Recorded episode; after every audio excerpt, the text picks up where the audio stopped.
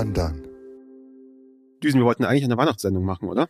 Ja, weil wir haben so tolle Fragen bekommen von Leuten, die ihr auch kennt. Ja, Sprachnachrichten von ehemaligen Gästen und Friends und von Und unseren Eltern. Die wollten wir beantworten. Aber wir haben jetzt gerade eben die Sendung mit Jagoda Mladenic aufgezeichnet. Die sollte nächste Woche dran sein für unseren Jahresrückblick. Wir haben aber ungefähr fünf Stunden lang geredet. Deswegen haben wir folgenden Plan jetzt uns ausgeheckt. Heute in dieser Sendung hört ihr den ersten Teil des Jahresrückblicks, nämlich von Januar bis Juni und nächste Woche von Juli bis Dezember. Und am Ende dieser Episode heute, also nach dem Juli, gibt es dann noch die Sprachnachrichten von unseren Freundinnen und von unseren Eltern, auf die Düsen und ich dann reagieren. Also unbedingt dranbleiben. Es gibt viel zu besprechen, es gibt viel zu hören. Deswegen würde ich sagen, legen wir los.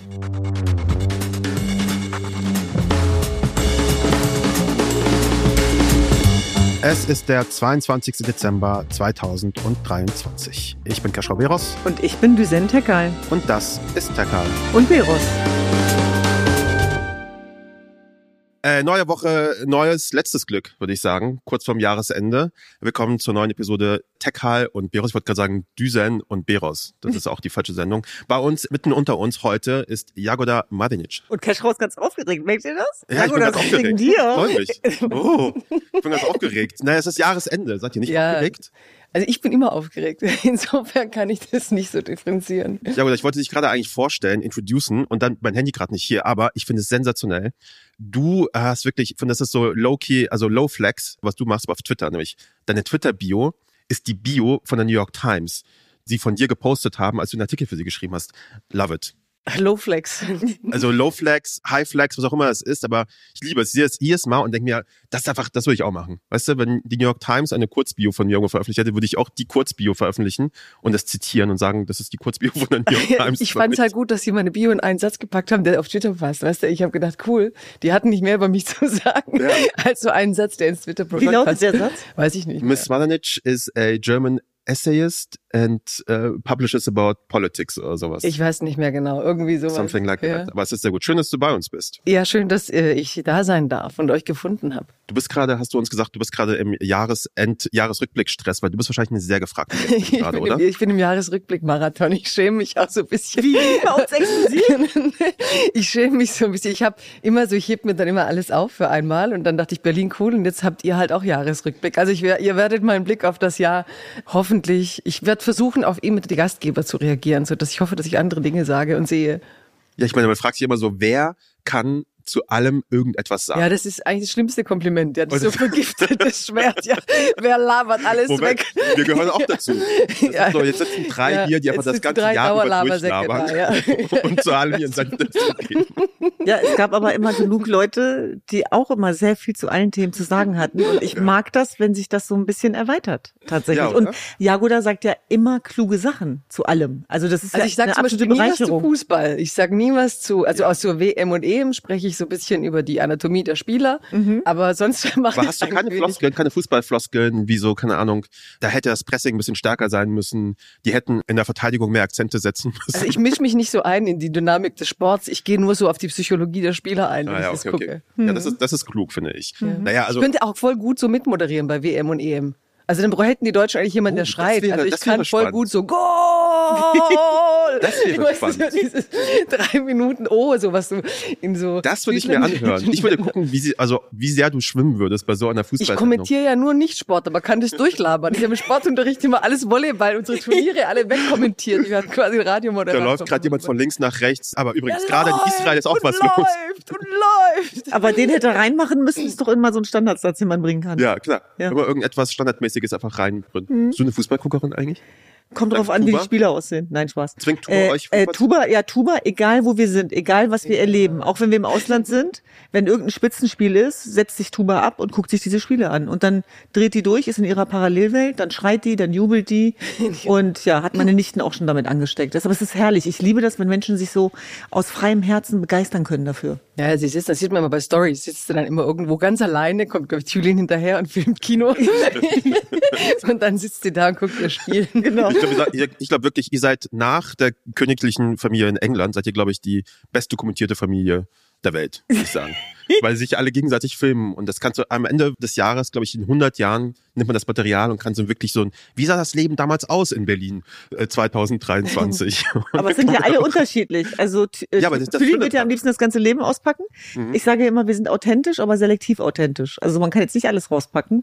Aber irgendwie genieße ich das auch sehr, wenn Thülin einfach, ja, Wenn ich jetzt hier eine. Lanze brechen muss für Thülin, Thülin Beste auf Twitter und Instagram. Also Twitter ist ja gar nicht, aber Beste auf Instagram, ne? Also Thülin, schon, ne? Thülin kleiner King Kong, ja, also, wenn sie Ja. auf ihre Ideen kommt und da ihre, und überhaupt habe ich ja nur wegen Thülin angefangen, euch dauernd zu verfolgen dann auf Ja. Insta, weil sie hat ja diese, diese Sketches da mit Tuba gehabt, Mhm. wo sie sich dann morgens aus dem Bett werfen gegenseitig und so. Also ich fand das echt geilste Sitcom eigentlich, so wie El Bundy, wenn ich es jetzt nicht böse gemeint habe, nicht böse gemeint, aber du hast halt so echt Sitcom-Quality. Letztens hatte sie meine Mutter gedreht, wie meine Mutter über das Gesicht von Pablo Escobar putzt. Ach, das war auch geil. Ja, ja, ja. Auf so einem riesen. Ich hab- Was für, wo waren das Bei uns eigentlich? zu Hause. Bei euch zu Hause habt ihr, Bei habt den ihr Eltern? Ja. Aber die hatten, Eltern. aber sorry, deine Eltern, die hatten einen LED-Bildschirm. Ich glaube, der, der, das würde Du, reichen. wei- so du weißt doch, Public wie das in Migrantenfamilien ist. Ja, ja, so riesige Bildschirme. Meine Eltern haben auch, also ist nicht die größte Wohnung, aber das Bildschirm ist wirklich das größte an der Wohnung. Das ist so lustig. Das ist es ist auch so in, in so in so einem kroatisch äh, Schulbuch oder so, wo du lernen kannst, steht auch drin so bei den Familien dort ist der Fernseher ein erweitertes Familienmitglied. Er läuft immer. Also das, das stimmt eigentlich, dass die immer durch, Ja. durchquatschen. Also, Jagoda, schön, dass du hier bist. Wir wollten, bevor wir quasi in den Jahresrückblick äh, gehen, unser Ziel ist, dass wir Monat für Monat durchgehen. Georg wird uns eine Schlagzeile quasi aus jedem Monat vorstellen. Georg, sag mal Hallo. Hallo. Also Georg ist die Honigstimme bei uns hier in, äh, im Podcast. Bevor er uns quasi durch die Monate führt, noch vielleicht ein kurzer persönlicher Rückblick, äh, den du vielleicht geben könntest über dein Jahr. Du hast ja ganz viele tolle Gespräche geführt bei Freiheit Deluxe. Kann ich nur, Also du meinst kann jetzt ich, mich nicht, Georg? Dich. Nee, Okay. Georg hat doch, Georg hat ja noch kein, ich kein Gespräch geführt. Georg ist der neue Host von Freiheit Deluxe, habt ihr hier zum ersten Mal gehört. er hat sich die Freiheit genommen. Und du hast ja wirklich super viele Gespräche geführt und auch mit krassen Leuten. Ähm, was war, würdest du sagen, so vielleicht so rückblickend so das, dein Highlight, so das ungewöhnlichste, das krasseste Gespräch, wo du dachtest, das habe ich nie geahnt, dass das ein Gespräch sein wird? Also bei Freiheit Deluxe habe ich das wirklich oft mit den Gästen. Wir sagen da auch immer so wirklich neue Lieblingsfolge. Aber ich glaube, das liegt daran, dass ich da zu Hause sitze meistens äh, und nicht im Studio, wirklich nur Kopfhörer und Wand. Und ich bin dann so völlig in meiner Fantasie mit diesem Mensch. Aber der krasseste war tatsächlich das Gegenteil auf der Buchmesse. Chodorkowski. Michail Borisevich Chodorkowski Oh, hat sehr der russische Übersetzer mir gesagt, so heißt er. Und ähm, da habe ich erst gedacht, so ja, ja, mache ich für das Buch meines Lebens bei Arte, ein Format, wo man Leben und Buch so vermischt. Und dann war es aber schon so, dass äh, ich die Sicherheitsvorkehrungen dann erfuhr. So möchte ich jetzt hier auch gar nicht erzählen, aber ich war so wirklich so, Alter, wie kam ich auf die Idee, das zu wollen? Wie kam ich auf die Idee, mit dem reden zu wollen? Und dann voll die Fantasie, so bin dann 15 Minuten bin ich tot, Giftgase im Raum. Weißt Ja. du, dieses ganze äh, Fantasie im Kopf. Ja, was ich so irre finde, wir sind ja alle, das gerade gesagt, wir beobachten die Welt, wir kommentieren, aber er beobachtet sie halt nicht nur. Er ist so jemand, der denkt die Welt wie ein Geschichtsbuch. Ja. Was wird im Geschichtsbuch stehen? Was ist zu tun? Und da verstehst du dann plötzlich auch, warum er für Putin natürlich so eine Gegnerschaft bedeutet. Also Menschen, die ganz anders intervenieren in den Lauf der Dinge.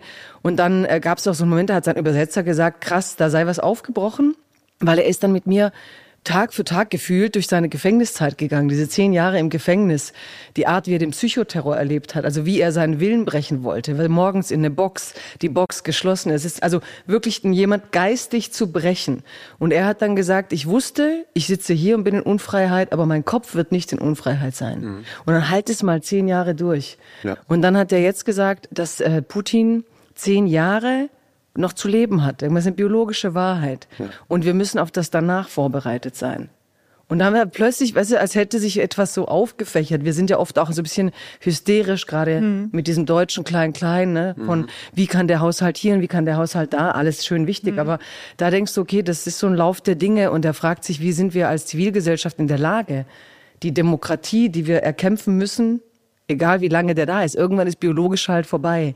Muss man dazu sagen, russischer Oppositioneller, der im Gefängnis saß, Unternehmer. Ja, auch selber umstrittene Persönlichkeit, Umstrittene hat auch selber äh, seine und trotzdem äh, beeindruckend und auch so zu erleben, was es heißt, wenn ein Mensch wirklich nicht in Freiheit leben kann. Also dieses ganze, ich darf etwas nicht sagen in Deutschland.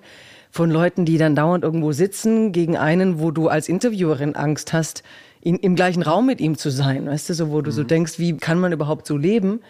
Und er macht es so mit so einer gewissen Ruhe, mit mit einer unglaublichen Intelligenz. Du hast vorhin gesagt, du bist eine äh, Beobachterin. Ich glaube, das ist ein gutes Stichwort für uns auch, weil das ist das, was wir jetzt heute auch machen wollen. Einfach drei, drei Leute, die beobachten und auf das Jahr zurückblicken wollen. Nochmal, schön, dass du hier bist. Wir gehen jetzt die Monate durch. Wir sagen jetzt gleich, los geht's. Und Georg leitet uns da durch die Überraschungskiste, weil Düsen und ich wissen auch nicht, was jetzt kommt. Das heißt, Erzählt ihr eigentlich, wie cool wir hier sitzen oder erzählt sich das von selber? Ihr habt hier so Ja, Ober Für dich wurde das Sofa Ihr habt hingestellt. hier so oberschöne, Ich bin ja nicht coole, gut genug für oldschool Cashflow. Möbel. Mich hast du auf den Stuhl gesetzt wieder. also Düsen beschwert sich immer, dass sie auf diesen wunderschönen Stühlen, äh, auf diesen grauen Stühlen sitzen darf. Unbequem. Äh, und das unbequem findet. Aber jetzt, wenn man einen Gast Hey, hat, ich fühle mich wie Kate Ey, Middleton und dein Vater so. steht hinter mir. Das Ich muss Ja. aufpassen, dass ich hier nicht als Queen Mom rauskomme. Wirklich so. Ich bin so voll hier mega edles Setting, hier Samtkissen an muss mir. ja passen zu dir. Ja, ich Ja, bin, guck mal, ja, du hast hier eine mein- Treppe mal, hinter dir, das ist Mein Erstkommunionshemd angezogen. Hat sich extra schick gemacht für uns Ja. heute. Und hier ist eine Treppe, die nach oben, aber nirgendwo hinführt. Das ist unsere metaphorische Treppe, die hört da auf. Also es gibt kein Dachgeschoss. Geil. Steht Geil. einfach mitten im Raum. Eine Pflanze hingestellt, unser Cover. Ja, es ist ein Set. Danke, Georg. Ähm, Georg ist auch der Mann, der hinter dem Set das für uns Honigstimme. Setmaker. Honigstimme, Setmaker. Dealbreaker. Das ist einfach Best Man für alles. Mhm. Ich würde sagen, los geht's.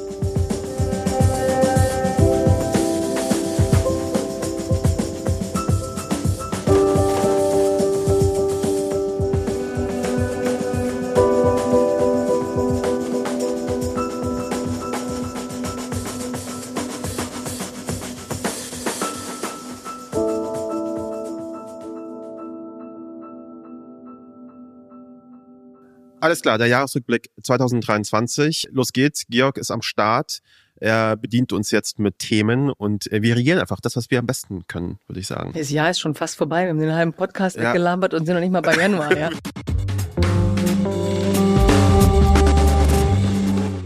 Wir beginnen mit Januar 2023. Das von Klimaaktivisten besetzte Dorf Lützerath wird von der Polizei geräumt, nachdem es über längere Zeit besetzt war. An die Bilder erinnere ich mich, glaube ich, noch so ein bisschen. Ist so weit her, das ist so krass. Ich so, denke, das war alles vor vier Jahren. oder? Das fühlt sich so, aber das ist alles so in so kurzer fühlt sich Zeit. auch nicht so klein an. Das in den letzten zwölf. Monaten. Das, Ja, ja, ja, ja.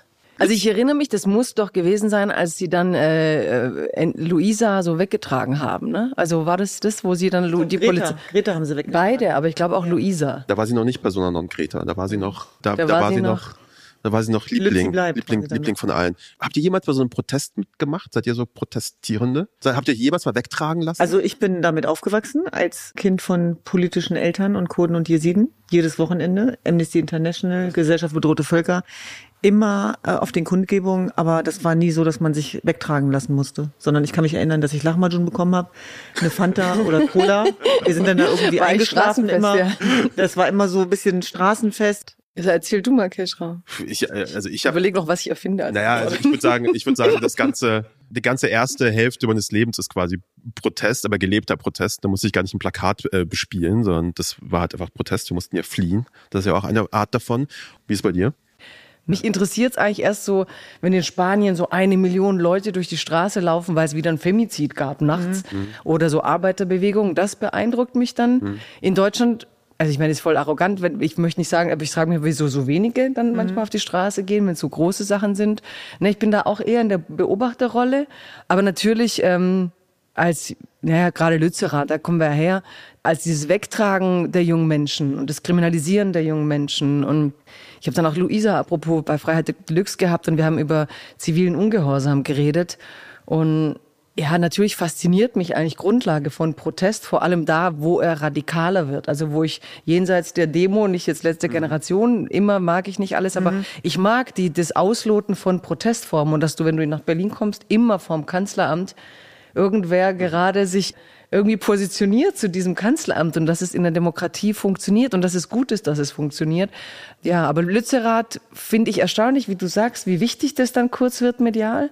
Jetzt ist es passiert, es ist weder die Welt untergegangen, noch war, es ist so, verschwindet genauso, wie es kurz äh, groß Ist war. es ne? geblieben oder gegangen jetzt? Das weiß ich jetzt auch Ja, nicht. gegangen. Also die Ist haben, gegangen? die haben Ja, dann dann verloren, ja. Also es gab ja dann diesen großen Kompromiss und Ja, die Klimabewegung. Ich finde das so tragisch, weil die waren ja diejenigen, die wirklich Millionen auf die Straße bekommen haben. Also mich hat das ungemein beeindruckt, auch während Corona, ja. als sie dann vor dem Kanzleramt, äh, vor dem Reichstagsgebäude diese, diese Bilder auf den, also einen Corona-Protest zu kreieren, ja. überhaupt über Protest so nachzudenken, mhm. wie er mit Bildern, wie er in Medien funktioniert. Und dass die durch Corona letztlich diesen Schwung verloren haben. Ne? Die waren ja wirklich, die haben Millionen auf die Straßen bekommen und es ging nicht. Und ich denke, dass letztlich viel mehr protestiert werden müsste. Also nicht von Bauern nur jetzt, sondern dass ich mich immer wieder dass ich mich immer mehr wundere, warum Leute bei, ne, also ich sage immer so, die steigenden Mieten, wie selbstverständlich Renten, äh, du länger arbeitest. Also ich mag so die französische Protestkultur. Also ich mag auch, wenn sie meinen Alltag stören, weil ich dann you disrupt und plötzlich sagen. denken Menschen mhm. nach. Ja, ja. Und auch die die Bauernproteste, das ist so der der Protest, der mir jetzt am tiefsten hängen bleibt. Jetzt auch mit der Performance der von Cem Özdemir, ja. genau, ja, ja. mit den ganzen Traktoren. Also ich muss sagen, ich bin echt beeindruckt, wie Cem Özdemir das gemeistert hat, dass er sich dem gestellt hat, obwohl es da teilweise auch zu rassistischen Verbalentgleisungen gekommen ist, die ja nichts mit seiner Funktion als Landwirtschaftsminister zu tun haben. Da ging es ja auf einmal darum, dass man nicht auf dem türkischen Bazar ist und ich glaube, nur Menschen, die von Rassismus betroffen sind, wissen, was das auch bedeutet und mit einem macht. Man fühlt sich ja vulnerable und verletzt, egal wer man ist.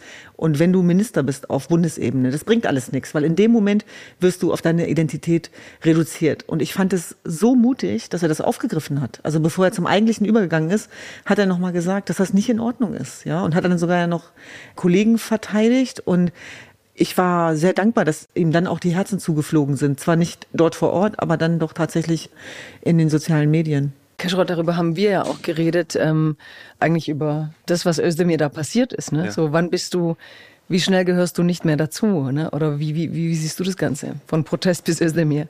Na, von Protest, ich denke, Protest muss einfach wehtun. Also wenn es in Nachrichten heißt, da hat es jemand gestört gewesen, hat sich jemand beschwert, dann ist es genau richtig. Das muss sein.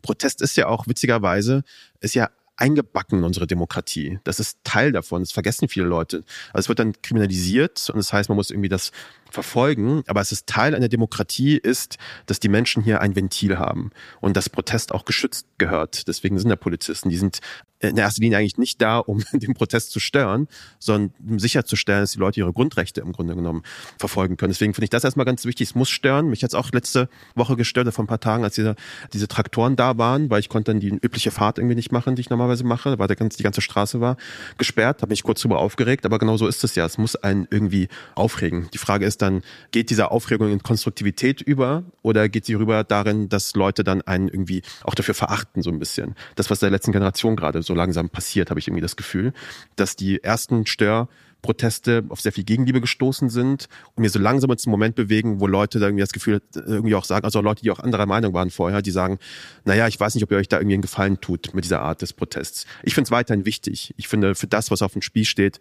ist es völlig in Ordnung, dass man einen Weihnachtsbaum beschmiert oder das Brandenburger Tor anmalt. Äh, da habe ich überhaupt keine Berührungsängste vor, finde ich. Ich glaube eher, das ist auch so ein Zeichen für eine vitale Demokratie. Absolut. Also wie viele Leute dann Lust haben und ich sehe es eher bedenklich, wie schnell das kriminalisiert wird, also mhm. wie schnell jetzt genau. äh, ne, Abhören von Telefonen, also wie schnell man zur kriminellen Vereinigung erklärt wird, ja. dass ich, äh, wenn ein Staat so schnell repressive Mittel ähm, ergreift, dann mache ich mir da eher Sorgen, wie gut der funktioniert oder wie tolerant er eigentlich ist gegenüber der Zivilgesellschaft. Und dann die Bahn ist ja auch so ein Hassthema, weil ja alle sauer sind. Sie fällt ja eh schon immer aus. Jetzt streikt er auch noch. Aber für mich ist der Weselski natürlich auch einer der letzten, der einen klassischen Klassenkampf führt auf eine Art. Ein also der sagt, ja, mhm. der sagt, hey, sorry, wir haben eine Inflation. Jeder merkt, dass die Dinge um x-faches teuer ist. Die Vorstände zahlen sich Boni aus. Und wo sind die Leute, die hier die Mieten bezahlen, die einkaufen müssen, die auch mal irgendwie draußen was essen wollen mit ihren Familien? Mhm. Und davon gibt's mir eigentlich zu wenig, weil wir uns auch mit so vielen anderen Themen beschäftigen, dass man sagt, grundsätzlich braucht eine Demokratie ja auch einen gewissen Wohlstand, damit die Leute Zeit haben, an der Demokratie teilzuhaben, damit die Leute Zeit haben, sich mit Demokratie zu beschäftigen. Und wenn wir das nicht sichern, haben wir auch keinen sozialen Frieden auf Dauer. Also ich glaube, dass wir eigentlich mehr Protest brauchen und habe auch inzwischen so ein bisschen den Verdacht bei der letzten Generation, dass alle den Eindruck haben, es ist zu viel Selbstzweck. Mhm. Na klar wollen sie das Klima, aber was, was bringt denn jetzt den Baum anzumachen mhm. in Rot? Dass wir ein Bild für Social Media haben. Also sie können halt sehr, sehr klug hochrechnen, was diese Gesellschaft empört oder Teile dieser Gesellschaft. Und das machen sie, aber zielen sie dann eigentlich auf die Etablierten, die sich aufregen, ne? auf die von Ulf Poschert bis was weiß ich, die dann halt sagen, guck mal, wie albern. Ja. Oder zielen sie wirklich darauf, dass sie viele Menschen gewinnen für dieses Thema. Und da haben inzwischen, glaube ich, viele Zweifel. Nee, haben sie einfach viele verloren, weil sie auch die soziale Verantwortung nicht übernommen okay, haben. Aber die sind eigentlich so ein bisschen wie Lach pour Lach, ja? So mhm. sind die Protest pro Protest. Ja. Also man hat ein bisschen das Gefühl, die wollen gar keinen Impact mehr haben. Mhm. Mhm. mhm. Werbung. Düsen, hast du schon mal bei einem Schüleraustausch teilgenommen? Nee, leider nicht. Ich habe da einmal von geträumt. Ja, ich habe einen Schüleraustausch gemacht. Das war richtig, richtig toll. Ich war damals in Thailand und wir hatten auch sogar einmal bei uns zu Hause in Deutschland einen Gastschüler aus Frankreich. Und das war auch eine schöne Erfahrung. Deswegen freue ich mich oder freuen wir uns, dass unser Werbepartner heute Experiment e.V. ist. Experiment e.V. ist Deutschlands älteste gemeinnützige Austauschorganisation und steht seit über 90 Jahren für interkulturellen Austausch und setzt sich seit vielen Jahren für Nachhaltigkeit und Diversität ein und läuft unter dem Motto Austausch für alle. Es gibt also zum Beispiel die Möglichkeit für Leute hier in Deutschland mit Experiment eine Gastfamilie zu werden, für eine internationale Austauschschülerin, für einen internationalen Austauschschüler. Diese Jugendlichen bleiben dann so zwischen drei und zehn Monaten hier und besuchen eine Schule. Und das ist natürlich eine coole, eine gute, eine direkte Möglichkeit, mit Menschen in Kontakt zu kommen, mit denen man vielleicht sonst nicht in Kontakt kommen würde. Ja, das stimmt. Und ich glaube, das ist total wichtig, dass man so ein ganz konkretes, praktisches Angebot hat, weil ich weiß, dass es bei mir damals nicht geklappt hat, weil ich gar nicht wusste, wie und weil es mir zu kompliziert war. Und natürlich auch sehr dankbar, wenn es Leute gibt, die einen dieses Angebot machen. Ob für einen kürzeren oder einen längeren Zeitraum, im Winter oder im Sommer. Es gibt so ein vielfältiges Angebot, Schüleraustausch, Work and Explore, Wildlife, Ferienprogramme, Freiwilligendienst im Ausland. Also alles Mögliche, wirklich ein großes Angebot. Wenn ihr mehr erfahren wollt über Experiment e.V., geht auf www.experiment-ev.de slash Gast. Diesen Link und alle weiteren Infos findet ihr in den Shownotes. Werbung Ende.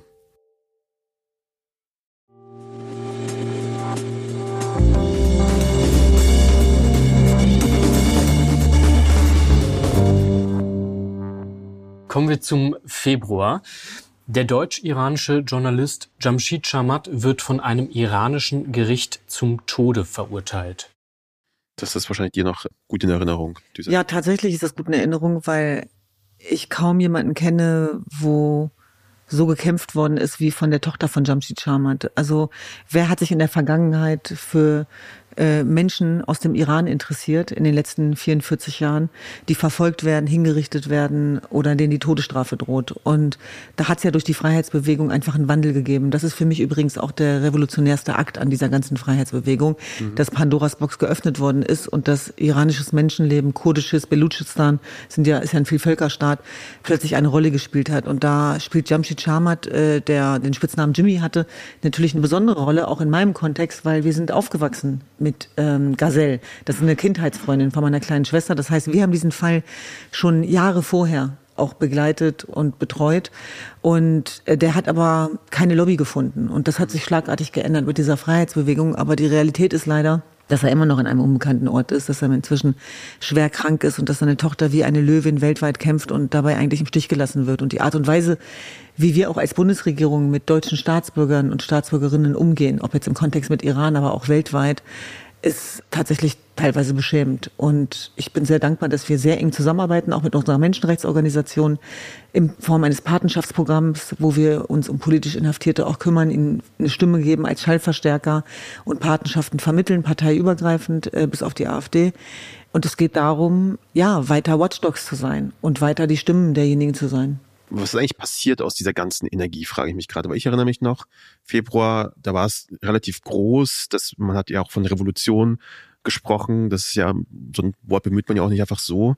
Äh, ich hatte irgendwie das Gefühl, da ist eine große Euphorie irgendwie da, weltweit für das mhm. Thema. Was ist eigentlich daraus passiert jetzt so ein paar Monate, zehn Monate später? Was bleibt davon übrig?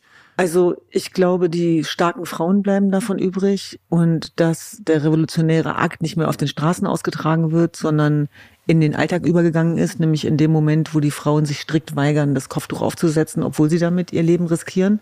Die traurige Wahrheit parallel ist, dass die Hinrichtungswelle noch nie so akut war wie jetzt und Hunderte gestorben sind, also auch im Windschatten vom Israel-Palästina-Konflikt und dass äh, viel zu wenig auch bedacht wird, was für eine Gefahr vom Iran außerhalb des Irans ausgeht, auch als Terrorfinanzierer äh, der Hamas und Hisbollah. Und ich kann uns auch als Europa nur dazu raten, sich noch enger damit auseinanderzusetzen. Und ich glaube schon, dass von Anfang an nicht verstanden worden ist, wie wirkmächtig diese Freiheitsbewegung ist, auch als Antwort, als Antwort auf religiösen Extremismus und Islamismus muss.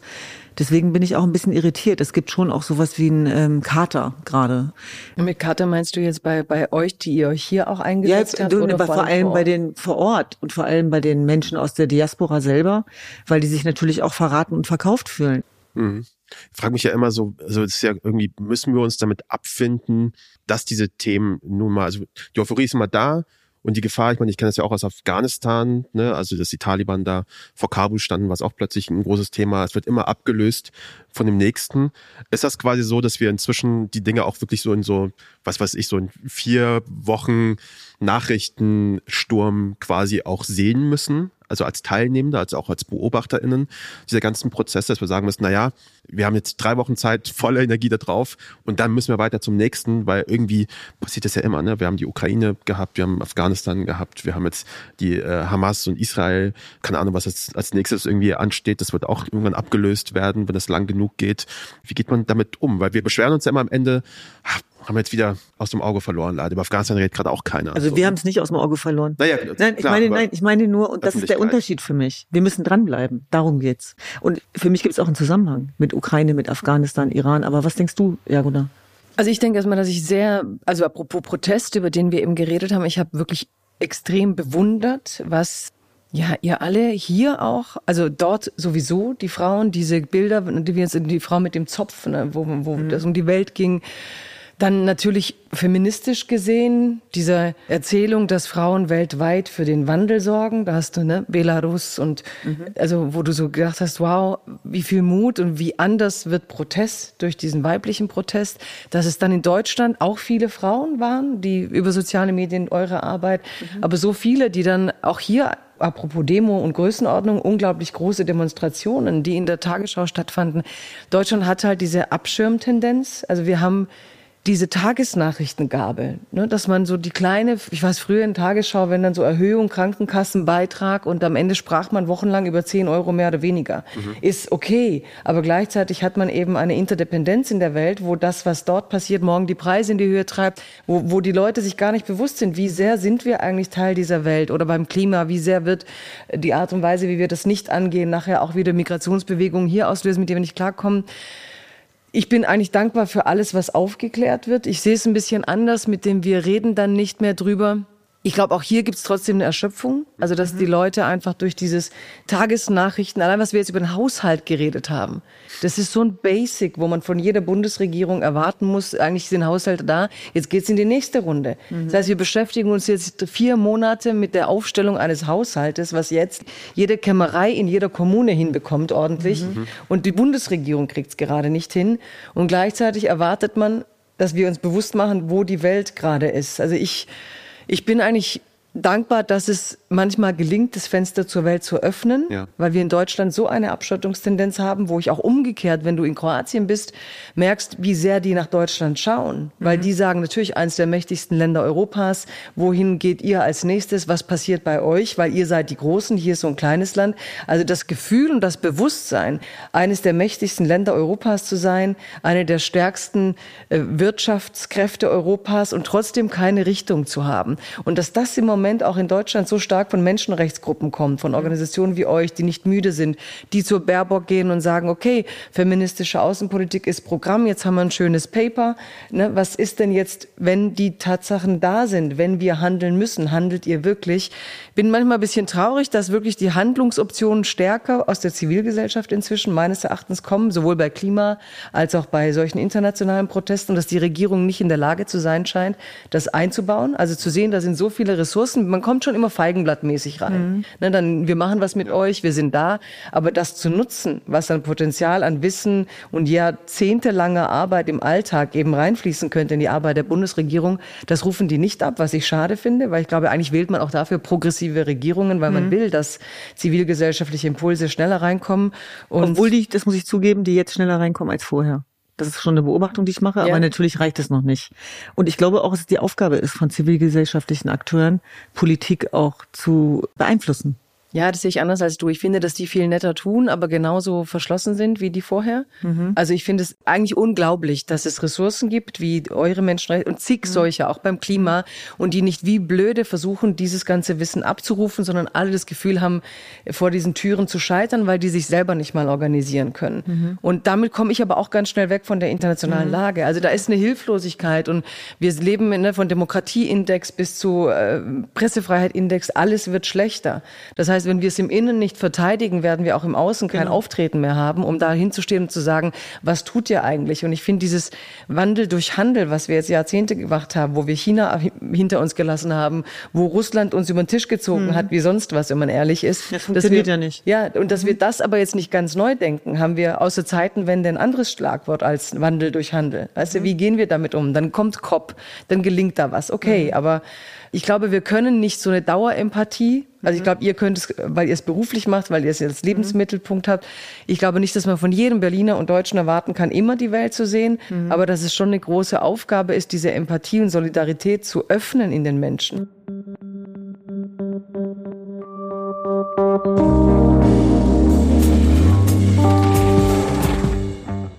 Wir kommen zum Monat März und ein Thema, was ihr schon angesprochen habt, nämlich wir blicken nach Frankreich. Die umstrittenen Rentenreform von Präsident Emmanuel Macron wird in Frankreich beschlossen. Millionen demonstrieren und streiken.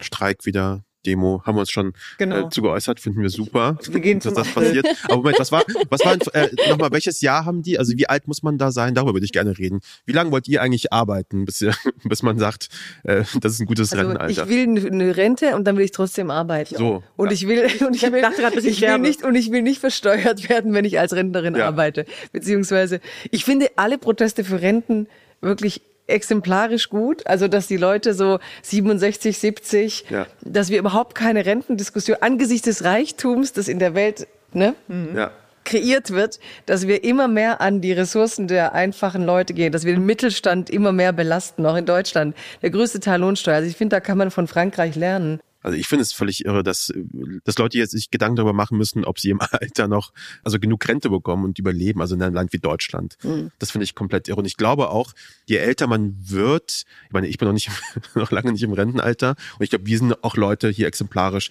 die wahrscheinlich auch darüber hinaus arbeiten werden, aber wir sind auch jetzt nicht, äh, haben keine große physische physische Arbeit. Und für uns ist es einfach zu sagen, ja, ich werde halt weiter in meine Essays schreiben. Nein, wir haben den Luxus, dass course. wir es uns so aussuchen können. Genau. Und das können ganz viele Menschen dann das können ganz viele nicht. Die müssen arbeiten, um ihre Miete zu zahlen. Ja. ja? Und ich denke da zum Beispiel meine, ja, meine Eltern beispielsweise ja auch, ne? Und denkst, ich habe ja auch schon die ersten Rentenbescheide bekommen, gelesen, also die Mitteilung, die man da bekommt, und ich bin dann so, what the actual fuck so? Was, wie machen ja, wir das Deutschland, denn? Irre. Ja, ja da ja, muss mein Bruder und ich müssen uns dann zusammensetzen und überlegen, was machen wir da? Also unser Rentenniveau ist eigentlich pervers für, für ein mhm. Land mit dem Wohlstand und da kann man für mich von den Parisern wirklich lernen. Aber ich würde noch eins widersprechen, weil ich das auch lange gesagt habe. Ich glaube, wahrscheinlich kommen wir alle von Eltern, die sehr hart physisch gearbeitet haben und dann hat man auch wie so ein schlechtes Gewissen, weil man eben geistig arbeitet. Ich bin aber jetzt an dem Punkt, dass ich sage, wir sollten das nicht gegeneinander ausspielen. Also wir, natürlich haben wir Privileg auszusuchen, suchen, aber meine Elterngeneration und Onkels und alle, die sagen oft, ich will gar nicht so leben wie ihr, mhm. weil ihr seid nonstop geistig, emotional, seelisch investiert in was ihr tut. Ihr könnt eigentlich oft bis Mitternacht nicht abschalten, ihr tut alles für diese Arbeit. Mhm. Also ich finde, was an uns quasi an Raubbau und mhm. Selbstverwirklichungsmanie exerziert wird, das werden wir wahrscheinlich erst verstehen, wenn wir alt sind und unser Leben rückblickend betrachten, weil die sagen halt, das war vielleicht scheiße, aber nach acht Stunden war Schluss und I didn't give a fuck. Ich habe ja danach Familie, mhm. Freunde, feiern, mhm. trinken und bei uns die die Dimension von ne, Work-Life-Balance, also es ist halt, man verwirklicht sich und das mhm. ist schon ja. auch Die Frage Auch ist auch, ja, und wo ist die Freiheit, ne, in der Freizeit? Und Richtig. Ich finde, da müssen wir auf unsere pragmatisch intelligenten Eltern hören, die ja auch sehr viel mit den Händen erschaffen haben. Und ich Ja. finde, die haben da so eine Bauernschleue, wo ich auch bei meiner Mutter ganz oft merke, wenn sie dann so ihre warme Hand auf meine Schulter liegt, Ja. dann sagt sie immer, ist genug jetzt, ne? Ist genug jetzt. Genau, Und dann auch immer, ja. oder willst du krank werden? Also so nach dem Motto, jetzt reicht's. Genau. Also ich finde aber, wir müssen aufhören, gerade als nächste Generation so Mhm. zu tun, als wären wir die. Wir haben eine andere, aber geistige Arbeit ist auch eine Herausforderung. Also Herausforderung und auch einen Raubbau. Anstrengend. Und gerade wenn man so als Achiever, ne, Migrationsgeschichte, aber letztlich so eine Leistungskultur gelernt hat. Ich finde aber, es gibt trotzdem so physische Grenzen einfach auch. Ne? Also ich sehe das jetzt auch bei meinen Eltern natürlich, auch bei meiner Mutter, die muss halt wirklich, halt, die ist halt Altenpflegerin und muss halt alleine, ist die mobile Altenpflege, so Leute tragen und heben und so weiter. Und es hat eine gewisse physische Grenze irgendwann auch erreichen, im bestimmten Alter, wo du auch, selbst wenn du wolltest, nichts mehr verdienen kannst. Also darum geht's ja auch so ein bisschen. Äh, Ich kann, glaube ich, meine komischen Texte und Podcasts auch mit 80 noch machen und irgendwann wird mir schon 100 Wer Euro weiß, hin. wie dein Geist Ja, who knows, ne? Also you ich, never ich know. muss auch sagen, ich verbrauche auch rapide sehr viel gerade. Kann sein, dass die Ja, Energie genau. bald over ist. Aber es geht auch so ein bisschen so darum, so wie, wie lange kann man das noch machen? So, ne? Also es gibt ja auch Leute, die halt mit 80 noch Bücher veröffentlichen und so. Und ich glaube, meine Mutter wird mit 80 keine Leute mehr durch die Gegend schleppen können. Nee, die, der physische Aspekt. Verschleiß ist So, schon der irre, Verschleiß ist schon heftig und wenn man sein ganzes Leben lang da investiert hat, hast du halt einfach nicht plötzlich so, was mache ich denn jetzt Mhm. äh, stattdessen? Ich glaube, darum geht's von auch so dieses zusätzliche Erfüllende auch, was man durch die Arbeit auch sieht. Die mögen es vielleicht nicht verstehen. Man sagt, ich verstehe nicht, wie du da arbeitest, aber für mich ist natürlich das auch Erfüllung. Und ich kann nicht einfach mit äh, 63 oder was weiß ich dann irgendwie sagen, okay, ich höre jetzt auf, äh, was mache ich denn jetzt? Mache ich eine Kreuzfahrt oder was weiß ich? Ich glaube, diese Option habe ich dann einfach nicht. Ich glaube, das ist mir noch, äh, mir noch wichtig bei dem Punkt.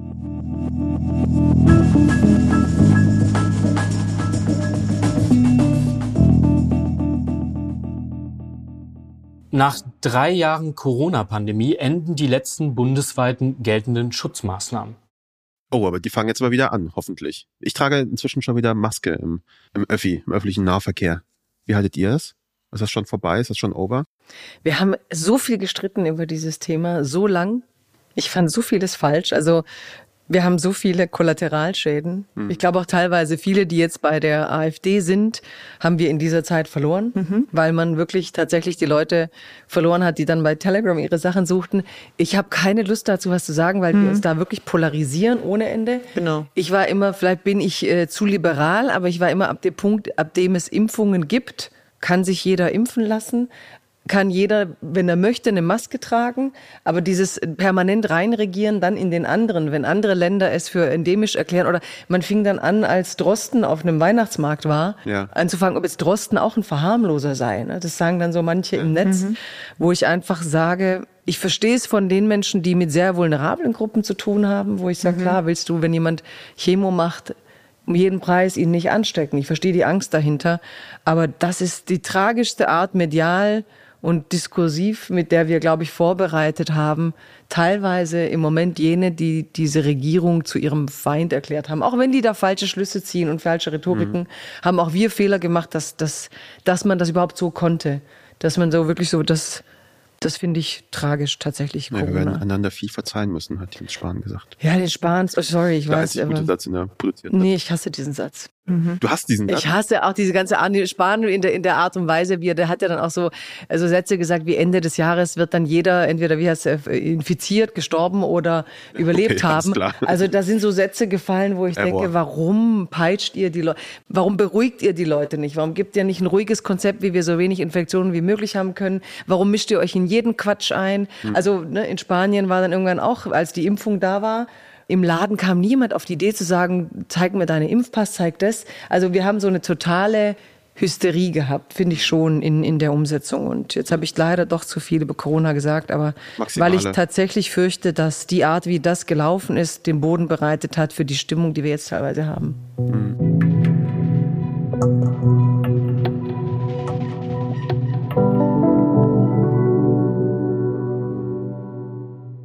Kommen wir in den Monat Mai.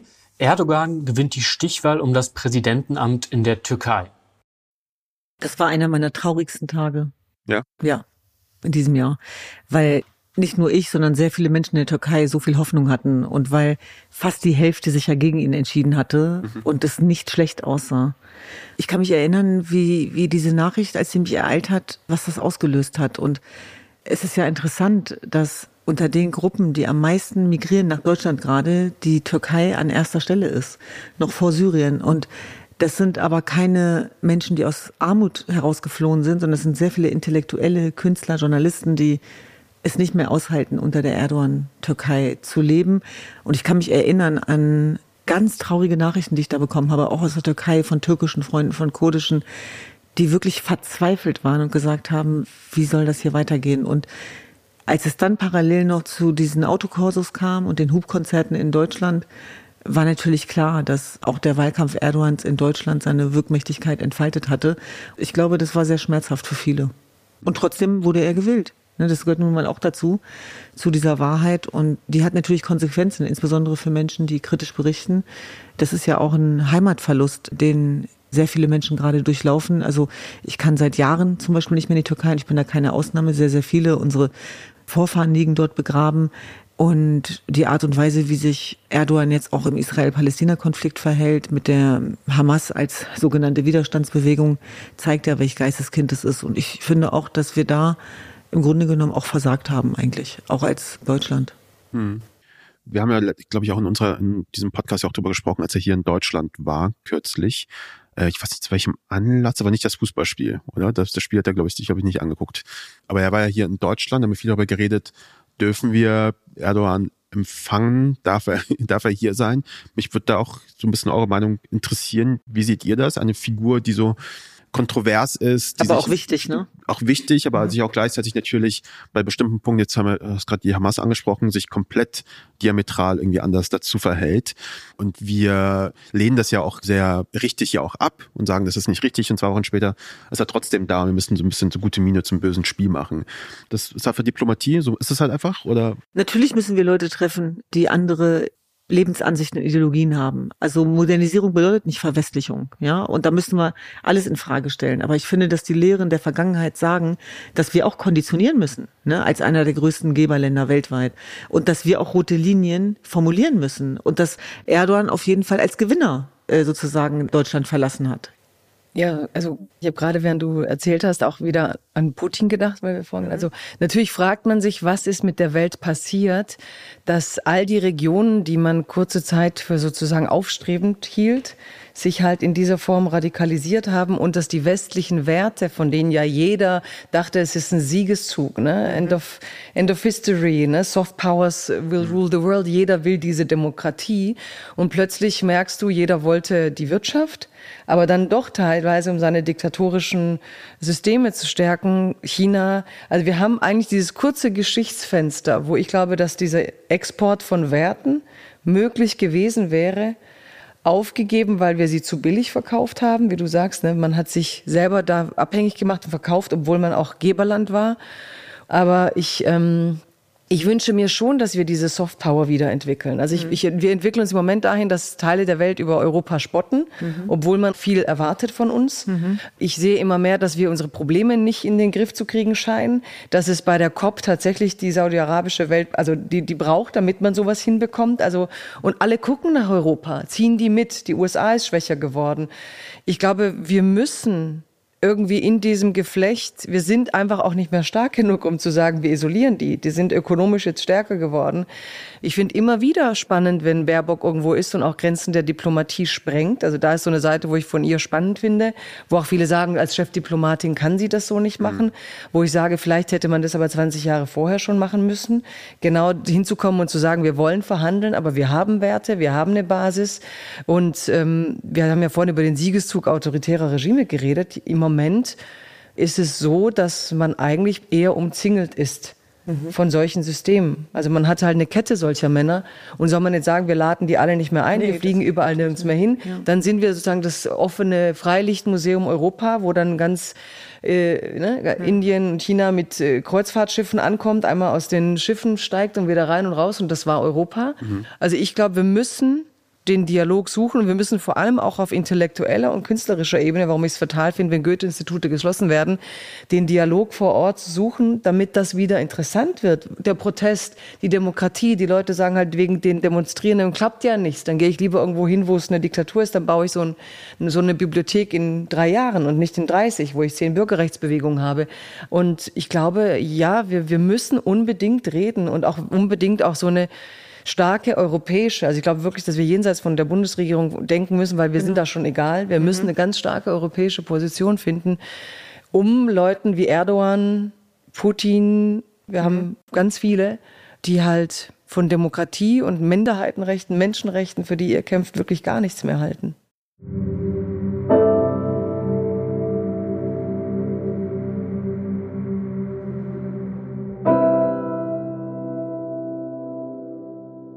Kommen wir zum Juni 2023. Schon? Schon, ja. In Sonneberg in Thüringen wird mit Robert Sesselmann der erste AfD-Landrat bundesweit gewählt. Ich glaube, ist das gar nicht so ein schlechter Anschluss, weil wir haben jetzt gerade darüber geredet, über Erdogan, mhm. über diese Isolation. Ich glaube, bei, bei der AfD geht es ja um so ähnliche Sachen. Wir haben ewig ja diese Debatte geführt von, kann man mit der AfD arbeiten? Sollten Gemeinden mit der AfD-Gemeinden arbeiten? Isoliert man sie? Was sind so die Mittel? Jetzt gerade aktuell reden wir wieder über AfD-Verbote. Ähm, Leute äußern sich dazu und ne, tauschen irgendwie ihre Meinungen aus. Es gibt Pros und Cons.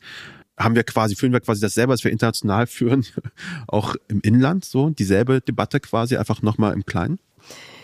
Ja, klar. Also wir haben den Kampf gegen das Auto. Es ist ja ein Angriff auf überhaupt demokratische Weltordnung, ne, würde ich sagen in dem Fall. Und also wir haben, Kischrau, ich denke so oft an unser Gespräch, mhm. an dieses, wie schnell man eigentlich desintegriert ist oder wie schnell du in diesem Land merkst, die, die Lösung scheint für viele zu sein. Also ich frage mich, was du gegen erhöhte Mietpreise, gegen all die Probleme, die wir haben, löst, wenn du eine Partei löst, die eigentlich bisher keine Konzepte vorgelegt hat. Und dann kommt ganz schnell so, lass sie mal machen, dann entzaubern die sich schnell, wo ich immer so denke, warum brauchst du was hat dich denn verzaubert? Ja. ja? Also ehrlich gesagt, äh, das ist ähm, eine, eine Mischung zwischen Resignation und totaler Angriff, glaube ich, für viele, die für äh, dieses Land kämpfen, für die Zivilgesellschaft, für die Weltordnung. Wenn du halt in Osten schaust, ich frage mich immer, wie es kommt, dass wir das jetzt gerade so 2015, als kam, war ja ne, die vielen, es gab so viele Bewegungen, die offene Gesellschaft, aber es ist eine Resignation. Das mache ich wegen international. Geben wir auch auf und sagen, gut, das ist halt, Diktatoren haben übernommen, wir müssen da gucken, dass wir mhm. nicht untergehen. Passiert das im Inland eben mikroskopisch mhm. genauso, mhm. dass die meisten sagen, ich mache jetzt irgendwie mein Ding. Also tatsächlich, was mich am meisten schockiert, ist, wie wir das hinnehmen, wie wir uns daran gewöhnt haben, obwohl nachweislich unsere Demokratie von innen zersetzt wird. Ich habe heute Morgen ein Zitat gelesen, über das Auschwitzlager, wo beschrieben worden ist, wie, wie es gestunken hat, wenn Menschen verbrannt worden sind, Menschenfleisch. Und dann habe ich automatisch an AfD gedacht, weil ich so dachte, wie fangen die Dinge an eigentlich? Also wie konnte uns das als Land mit dieser Geschichte und Historie, mit dem größten Menschheitsverbrechen, ohne moralisch oder jetzt schlechtes Gewissen oder wie auch immer, aber das einfach mal einzuordnen, passieren, dass wir die AfD so salonfähig gemacht haben? Wann ist das genau passiert? Dass diese Brandmauer gar nicht mehr da ist.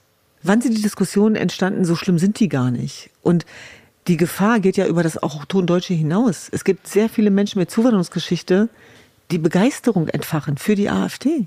Und wir haben festgestellt, auch im Laufe der letzten Monate, dass all die ungelösten Probleme, über die wir gerade reden, die Überforderung, der Weltschmerz, die Digitalisierung, äh, für die Migrantisierung der Konflikte sorgen. Und das einzige Argument ist, der Islam ist scheiße, Ausländer sind scheiße. Und damit sind die sehr weit gekommen. Mhm.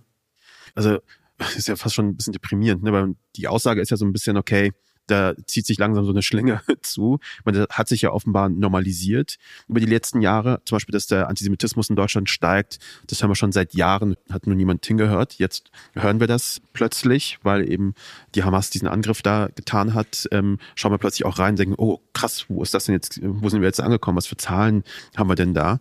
Ich glaube, diese Normalisierung ist das eine Problem. Das ist jetzt einfach, wenn wir es oft genug hören, dass 20 Prozent dort und dort erreicht sind, ist es einfach nur eine Zahl unter vielen. Wir hören ja auch seit Monaten, dass bundesweit das ja auch nicht viel besser aussieht. Also dass bei der nächsten Bundestagswahl es auch genauso bitter aussehen könnte. Die Frage ist natürlich, was, was macht man da? Weil wir sind ja tatsächlich jetzt und das ist nicht die Krux einer fucking Demokratie zu leben, ist halt auf der einen Seite sowas zuzulassen, nämlich zu sagen, genauso wie wir Proteste zulassen, auch Leute oder Parteien zulassen, die vielleicht ein bisschen anders denken und auf der anderen Seite sagen, okay, wann ist aber die Demokratie selbst in Gefahr? Wann muss sie quasi wehrhaft werden? Und ich glaube, wir haben das hier auch oft gesagt. Ich glaube, Demokratie ist auch etwas, was einfach nie ein, ich sag mal, ein ein Zustand ist, der einfach ist, sondern der muss irgendwie jeden Tag neu erkämpft werden. So, also Demokratie lebt von uns allen so, die darüber sprechen und die das irgendwie auch in Schutz nehmen. Das schützt sich nicht selbst. Ich glaube, von all den Formen, die man so haben kann, ist das die fragilste, mhm. die man sich, ist die schönste und die beste und die freiste für Leute wahrscheinlich. Aber auch die fragilste und am zerbrechlichsten einfach in solchen Situationen, die kann halt ganz, ganz schnell kaputt gehen, so. Und ich glaube auch meine Sorge ist halt so ein bisschen, dass das so unterm Radar quasi durchfliegt und man das da gar nicht so richtig merkt, wie sich das von innen zersetzt und wo ich mir dann auch so ein bisschen mich erwische bei diesen Verbotsfragen. Ich bin sonst mal dagegen, weil ich mir denke, es ist völlig richtig, dass es super schwer ist, in Deutschland eine Partei zu verbieten. Das ist gut. Das ist ein Zeichen für eine gute Demokratie, mhm. dass man eine Partei, selbst eine Partei wie die AfD, die antidemokratisch in Teilen auch ist und sich auch wirklich antidemokratisch auch äußert, dass sie nicht so leicht zu verbieten ist. Auf der anderen Seite denke ich mir aber auch, naja, wann müssen wir uns denn dann wehren? So, aber was heißt es dann, wenn wir uns dann gewehrt haben? Was passiert mit den Leuten, die das Gefühl haben, sie sind entmündigt worden, weil sie dann diese Partei nicht mehr wählen dürfen? Und da ist, glaube ich, habe ich das Gefühl, noch ein viel größeres Pulverfass, was da, was da passiert. Was das irgendwie bedeuten kann, hat man auch in den USA beispielsweise gesehen mit dem Sturm auf das Kapitol. Das sind Leute, die fälschlicherweise gedacht haben, ihnen ist eine Wahl gestohlen worden und sie haben halt den US-Kongress gestürmt. So, das ist einfach völlig völlig irre Vorstellung, dass das mit dem Bundestag beispielsweise auch passieren Aber könnte. hier sind ja auch schon ähnliche Sachen passiert. Im wir haben auch so eine kleine, das im Kleinen ja auch Im schon Kleinen, gehabt. Ja. ja. Also Teile hat der Verfassungsschutz ja jetzt gesagt, sind gesichert rechtsextremes Gedankengut. Ich mhm. bin immer so ein, also ich, ich finde auch immer, man darf sie auch nicht hochschimpfen. Mhm. Ja. Also man darf sie auch, also ich glaube, ein Verbot ist wirklich schwierig und ich mhm. muss immer glauben, Weizsäcker hat es über die NPD mal gesagt, oder ich weiß nicht wer, dass man sie halt durch Verbote stark macht. Genau. Fakt ist, du genau. hast Regionen, da sind 50 Prozent dafür zu gewinnen. Und ich frage mich immer eher, wo sind denn die anderen Ideen, warum können wir sie nicht gewinnen? Mhm. Und natürlich wollen wir Menschenrechtsarbeit stark machen und alles, aber in den letzten Jahren scheinen wir, das meine ich mit Soft Powers, diese Modelle der Demokratie ja nicht so vorgelebt zu haben, dass alle dachten, das ist der Rock'n'Roll, den ich will. So wie, ne, mhm. bei, als der Ostblock fiel, die wollten den Westen. Also wie werden wir der Westen, der gewollt war? Mhm. Ich denke, dass das fehlt, dass ich gar, ich habe gar keine Lust auf, also ich ignoriere die auch sozialmedial so gut es geht. Ich will sie nicht so immer in die Gegnerschaft bringen. Ich glaube, man muss in den den Osten ganz anders reingehen. Und äh, das, was die, die, die Rechten dort gemacht haben, war ja Menschen beraten, die ne, Rentenprobleme haben, Hartz-IV-Probleme, die Kinder- und Jugendarbeit. Das heißt wirklich das Soziale vor Ort leisten. Und wenn sich der Staat und die Menschenrechtsorganisationen, wenn denen da Gelder gekürzt werden, wenn die da den Bezugspunkt verlieren, wenn die bedroht werden. und dann kommen die rechtsextremen Strukturen, hm. die es da jahrzehntelang gibt, dann sorgt man natürlich selber für die Aushöhlung der Demokratie. Das heißt, ja. da muss man sich natürlich fragen, welche Strukturen haben wir nicht beachtet? War es halt cooler und hip hipper, in den Städten schöne Projekte zu machen? War es mhm. cooler und hipper, nur in sozialen Medien vertreten zu sein? Du weißt ja auch, ich auch, was es heißt, vor Ort da zu sein. Mhm. Für kleinteilige Projekte mit kleinteiligen Fragen, genau. kleinteiligen Menschen, wo halt nicht auf Social Media man aussieht wie der coolste mhm. äh, ne, NGO-Mensch, der den coolsten trifft, sondern wo du halt das, das Schwarzbrot des, der Demokratie kümmern, um Probleme kümmern. Um ich kümmern. muss gerade an Tubas Going Girls denken, in Köln-Korweiler ja, genau. beispielsweise. Kümmern. Sich um die Mädchen zu kümmern, die von Abschiebung bedroht sind beispielsweise, die Hausaufgabenhilfe brauchen, die einen ja. Ort brauchen, die eine Begleitung brauchen. Also da müssen wir besser werden. Aber ich eben auch um die, genau das glaube ich, der, der unpopular Take ist, man muss sich auch um die kümmern, die quasi diese Wahl dann treffen. Das wie ja, rede ich mit Diktatoren und rede ich auch mit denen, die ich halt da verloren habe, mhm. wo die das Gefühl haben, man kümmert sich nicht um sie. Und da gibt es Studien, wo man sagt, es gibt Leute mit gesichertem rechtsextremen Gedankengut, aber es ist ja auch nicht so, dass gesichertes rechtsextremes Gedankengut für immer gesichert wäre. Du kannst Menschen zum Aussteigen bewegen. Und warum wir nicht da mehr Wir reingehen. müssen bessere Angebote Ja, machen. und ich kann, ich will auch nicht 100 Demos mit Wir sind mehr machen, wo ich sage, was heißt Wir sind mehr? Ja. Nächstes Jahr sind die mehr und dann gehen wir in die Küchen und kommen nicht mehr raus. Also Demokratie heißt, wir sind miteinander Miteinander. Ja. Und wie sorge ich für dieses Miteinander? Und ich glaube, dass, dass mir die, also Verbot wird wahrscheinlich rechtlich schwer durchzusetzen mhm. sein, aber ich denke, dass man wirklich in Aktion gehen muss, zu gucken, in welchen Ballungsräumen braucht es unglaublich Programme, um den Deutschen und den Leuten dort das Gefühl zu geben, dieser Staat interessiert sich für dich. Es ist dein Staat, ja.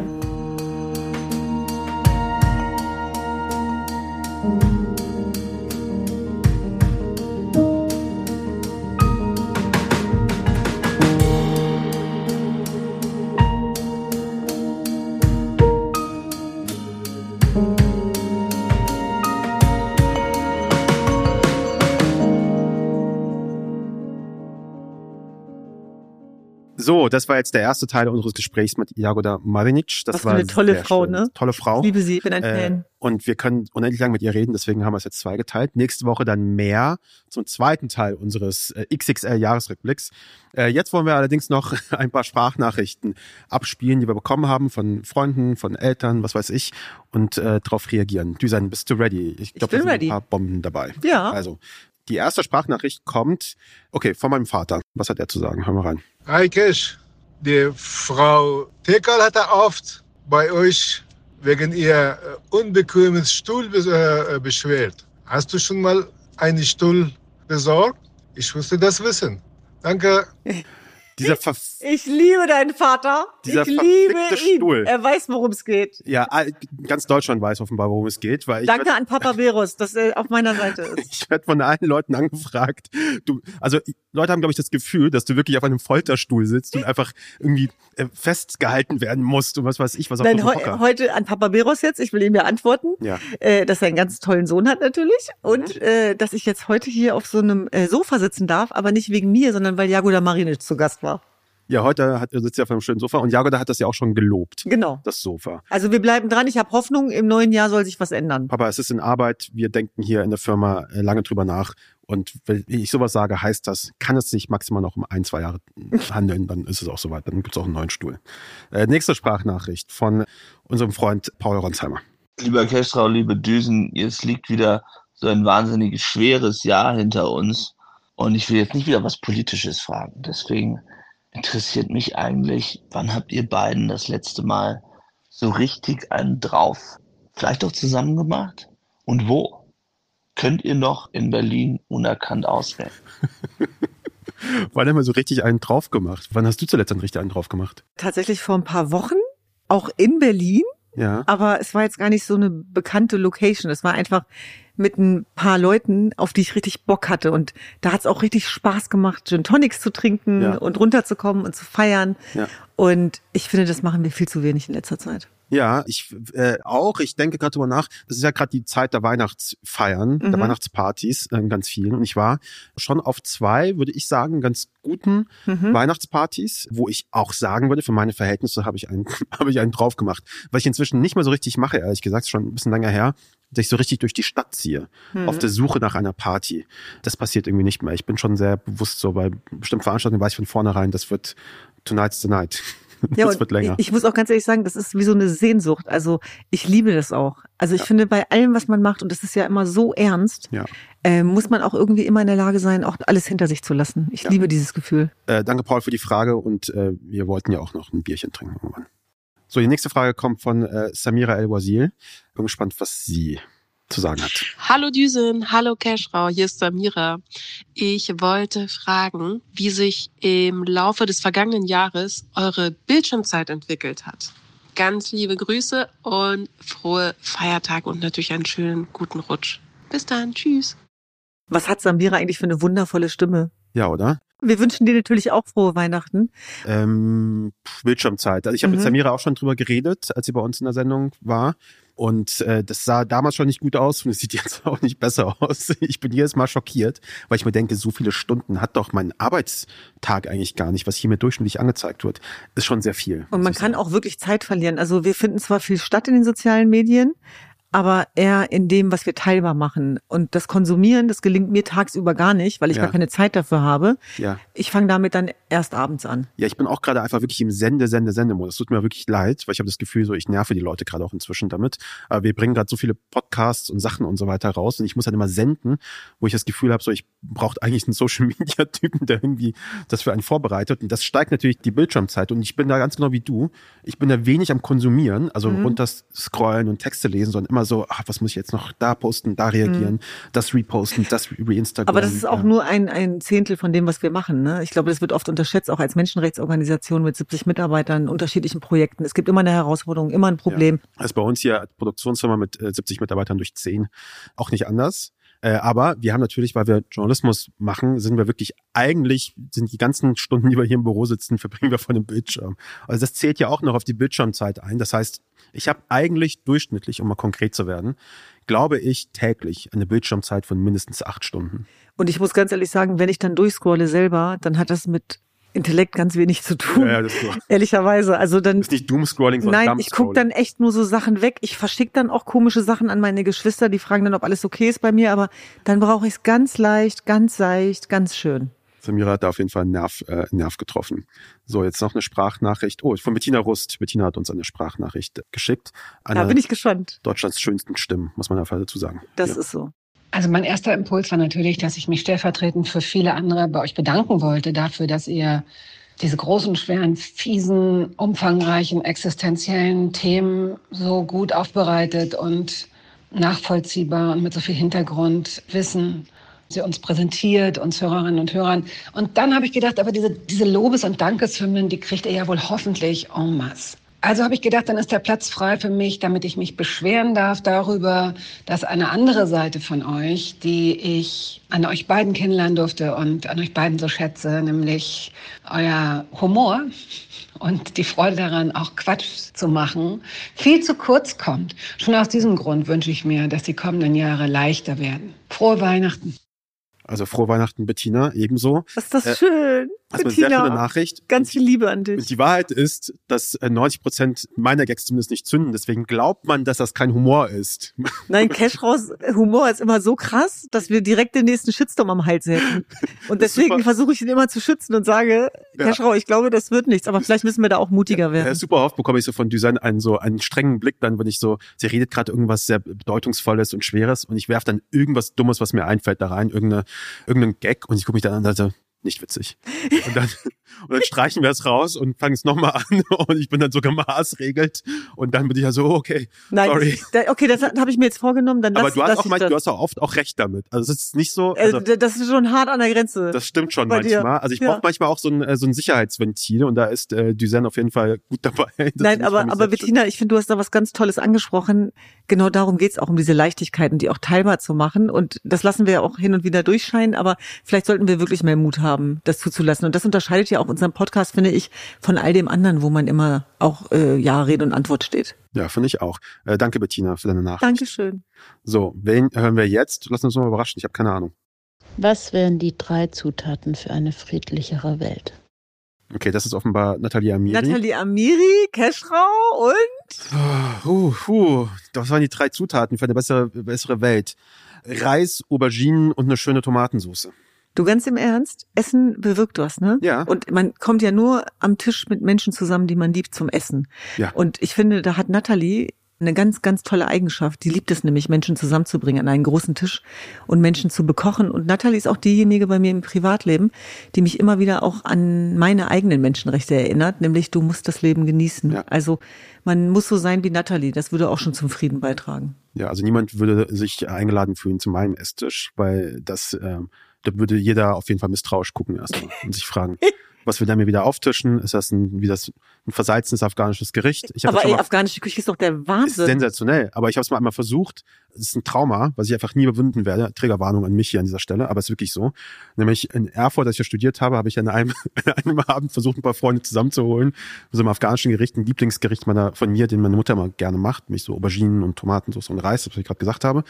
Ich habe das versucht zu machen und es war wirklich das Versaltenste, was äh, es auf der Welt äh, auf der Welt gibt. Das war wirklich ganz, ganz schlimm. Und seitdem traue ich mich einfach nicht mehr. ich habe einen sehr langen Esstisch bei mir zu Hause, in dem sehr selten Leute sitzen, ehrlicherweise. Komm, versuch das nochmal. Es ist ein Vor ja, Düsen, darf ich dich einladen? Ja, einmal? immer, jederzeit. Zu mir. Okay, das, ich habe jetzt Düsen Tecker eingeladen, da machen wir, machen wir die nächste Podcast-Aufzeichnung, machen wir am Tisch vielleicht. Ja, gerne. Das wäre aber was, zu Tisch. Wir essen Mhm. und reden über die Politik. Vielleicht ist, vielleicht ist Ich liebe es ja, wenn Leute schmatzen und essen. Was sind eigentlich jetzt, was waren deine drei Zutaten? Auch Essen dann. Naja, schon. Also Freunde, Liebe, Essen, das ist das, was mir immer hilft. Danke, Nathalie. So, die nächste Nachricht kommt jetzt auch sofort. Listen, ich bin deine Papa. Wann willst du endlich Bundeskanzler werden? Okay, ich finde erstmal, Papa Tekal, Bundeskanzler. danke, Papa Tekal. Und die Frage war ja, äh, die war ja super, die ist nicht, wann willst du, sondern Wann wann, wirst du? wann wirst du quasi, ne? Also, das muss ich mir nochmal anhören. Moment. Hör auf jetzt! Listen, ich bin deine Papa. Wann willst du endlich Bundeskanzler werden? Wann willst du endlich Bundeskanzler werden?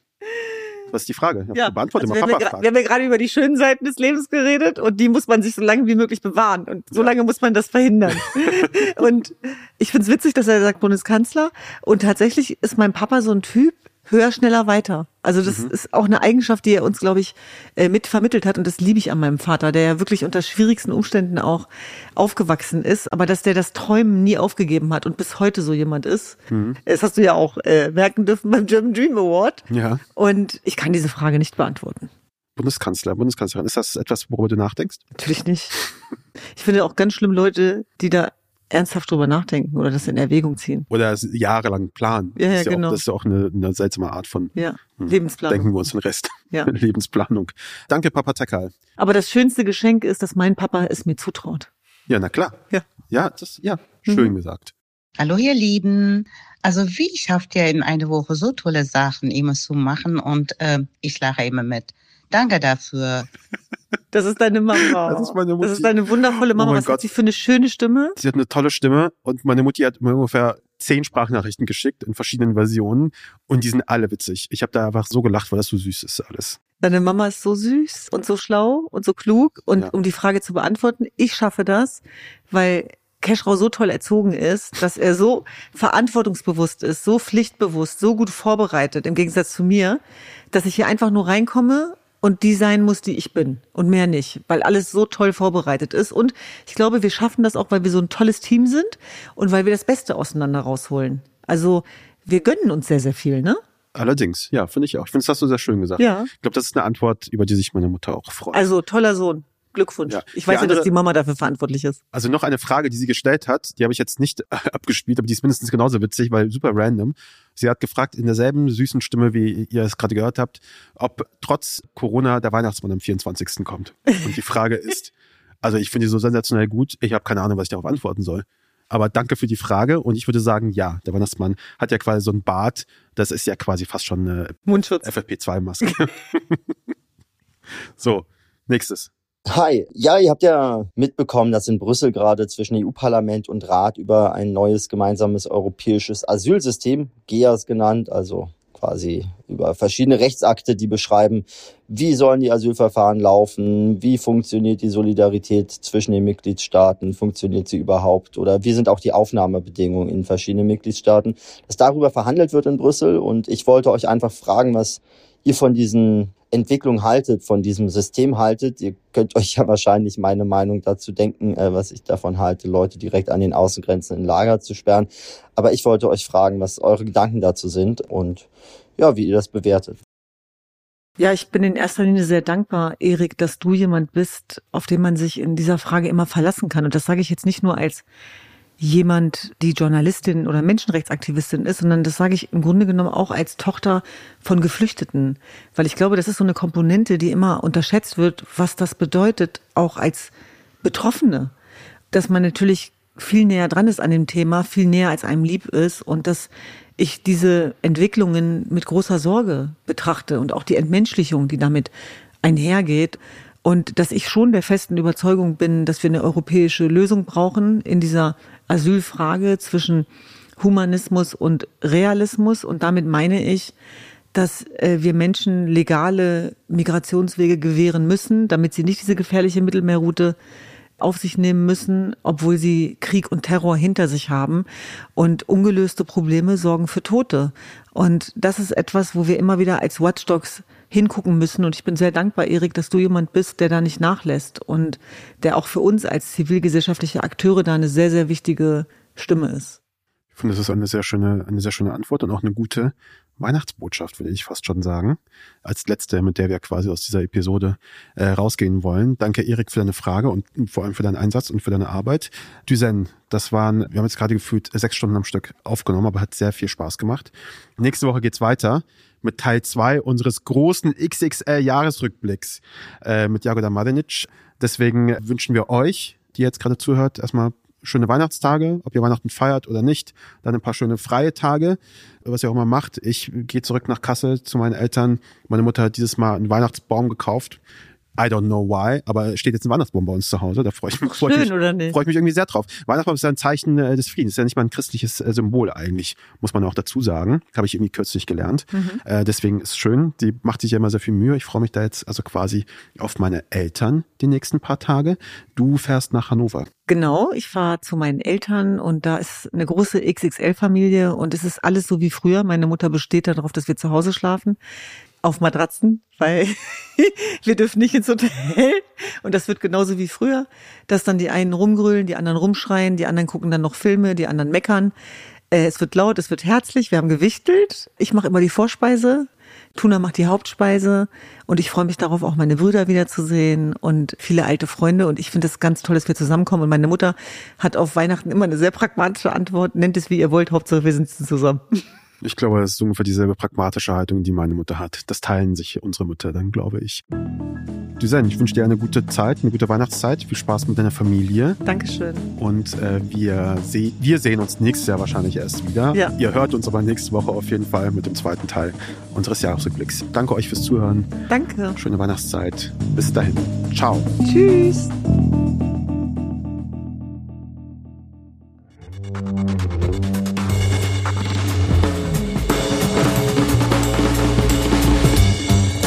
Tekal und Beros ist ein Andan Original mit Duzen Tekal und mir, Keschrau Beros. Redaktion Paula Cornelius, Georg Schmidtmann und Patrick Stegemann. Technische Produktion und Sounddesign Henk Heuer und Marta Gerosa. Titelmusik Jakob Ilja mit Originalmusik von Benjamin Drees. Cover von Ram Studio. Unsere Executive Producer sind Patrick Stegemann und ich, Keschrau Beros. Falls euch diese Episode gefallen hat, freuen wir uns, wenn ihr uns weiterempfehlt und den Kanal abonniert. Für weitere Informationen zu unseren WerbepartnerInnen schaut bitte in die Show Notes. Danke fürs Zuhören und bis zum nächsten Mal.